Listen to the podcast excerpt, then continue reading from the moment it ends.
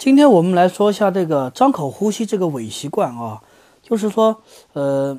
其实我们在过去的一篇文章啊，有仔细分析过这个张口，就是面罩漏气的的情的的文章里面，我们仔细分析过这个张口现象，什么张口呼吸了、张口漏气了这种情况，就是说是在后来啊，就是我们有设计了一个这个睡眠问卷。这个睡眠问卷呢，主要是发给这个呃刚刚关注我们的一些新的朋友，就是对呼吸机有兴趣的。呃，这个睡眠问卷中，我们专门设定了一条是是否有明显的张口现象。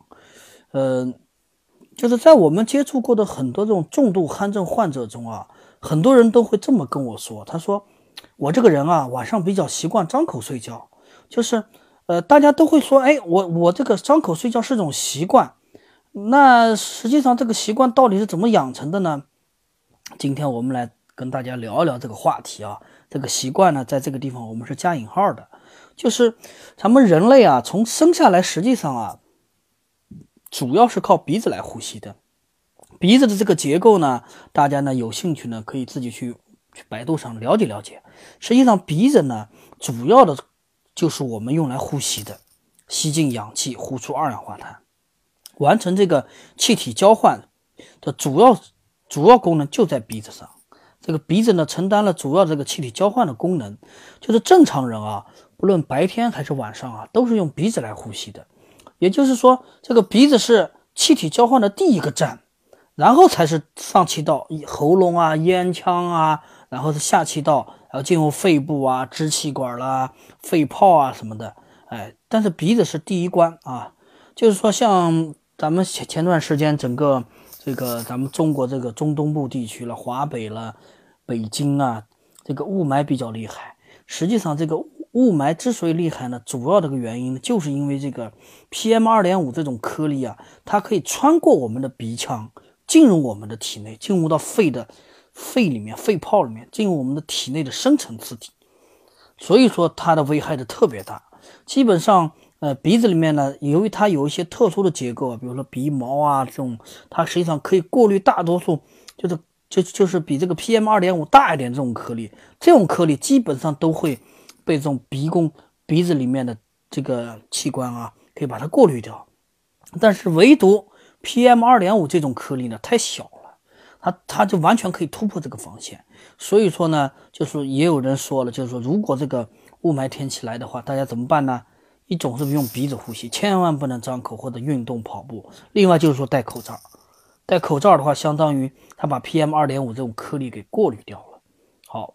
呃，这这个是用鼻子呼吸的哈。咱们再看看，就是咱们什么时候用用口来呼吸呢？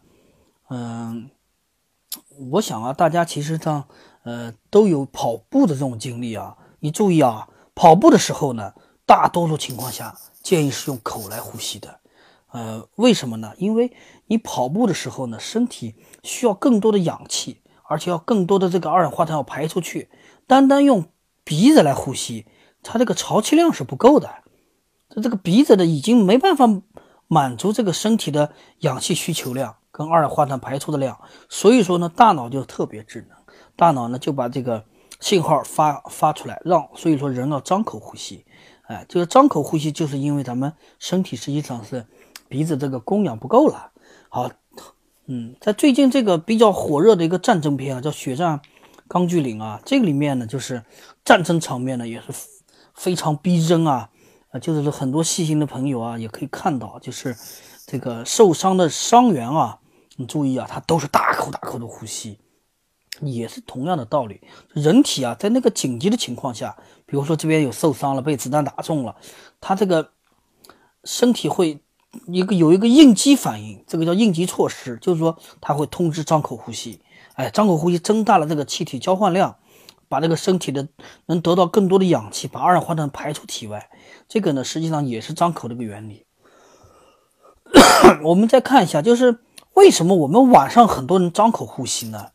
实际上啊，这个跟前面那个说的一个跑步啊，一个是人受伤了，情况都很像，都是人体的一个应急措施。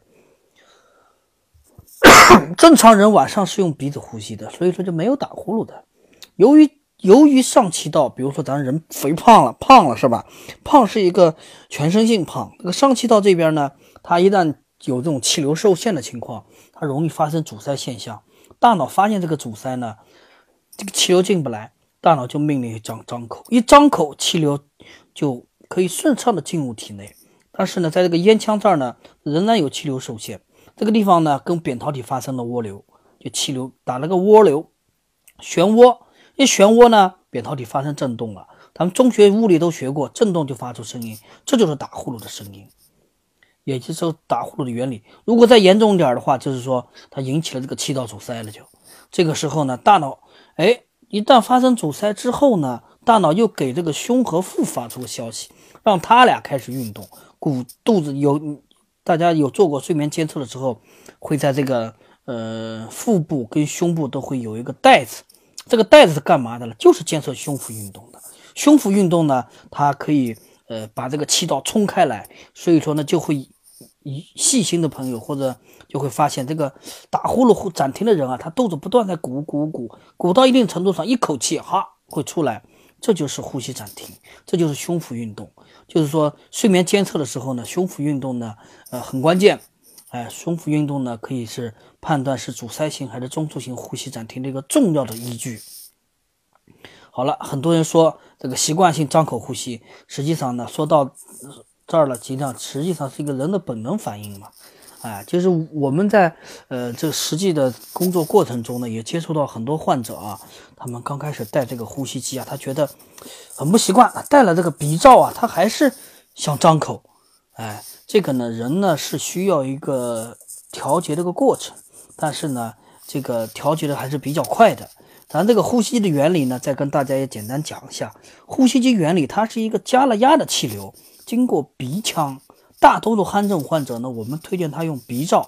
鼻面罩。什么是鼻面罩呢？就说是把这个呃鼻子给罩住的这种这种面罩。这种面罩呢，相对来说舒适度呢会更好一些。哎，它它的舒适度好，呃，通过戴上它之后呢，把咱们这个鼻腔这边直接打开来之后，呃，它当然就不自然不会打呼噜了。哎，大脑在这个情情情况下，它会它会认为，哎，气道是通畅的，所以说大脑就没有给人发个信号，说是要张口，哎，就不张口了，那打呼噜就消失了，是吧？不张口就不打呼噜了，然后呢，呼吸暂停也消失了。所以说呢，就是刚使用呼吸机人啊，戴上面罩之后，他仍然会有些微微的张口，有点不习惯。但是呢，实际上人体呢适应能力是特别强的。一般来说呢，就是一到两个晚上呢，基本都可以适应这个呼吸机呢，他就会感觉到明显的嘴巴不张了，口也不干了。哎，就是说只要给自己这个身体的调整时间，有个调整的时间就可以了。就是打呼噜、呼吸暂停啊，就是睡眠呼吸暂停啊，这个情况呢，这个这个本身呢算不上一个特别严重的一个疾病，但是呢，就是，嗯，近三十年来啊，就是大量的这个临床研究也发现，睡眠呼吸暂停啊是很多疾病的这个前置原因。什么叫前置原因呢？就是说是它导致了很多疾病，比如说像咱们都比较熟悉的心脑血管疾病、脑中风啊，是吧？高血压，还有糖尿病啊。是吧？这个呢，都是说，呃，睡眠呼吸暂停对咱们健康的危害是特别大。哎，很多人呢，在这个四十岁以后呢，就是，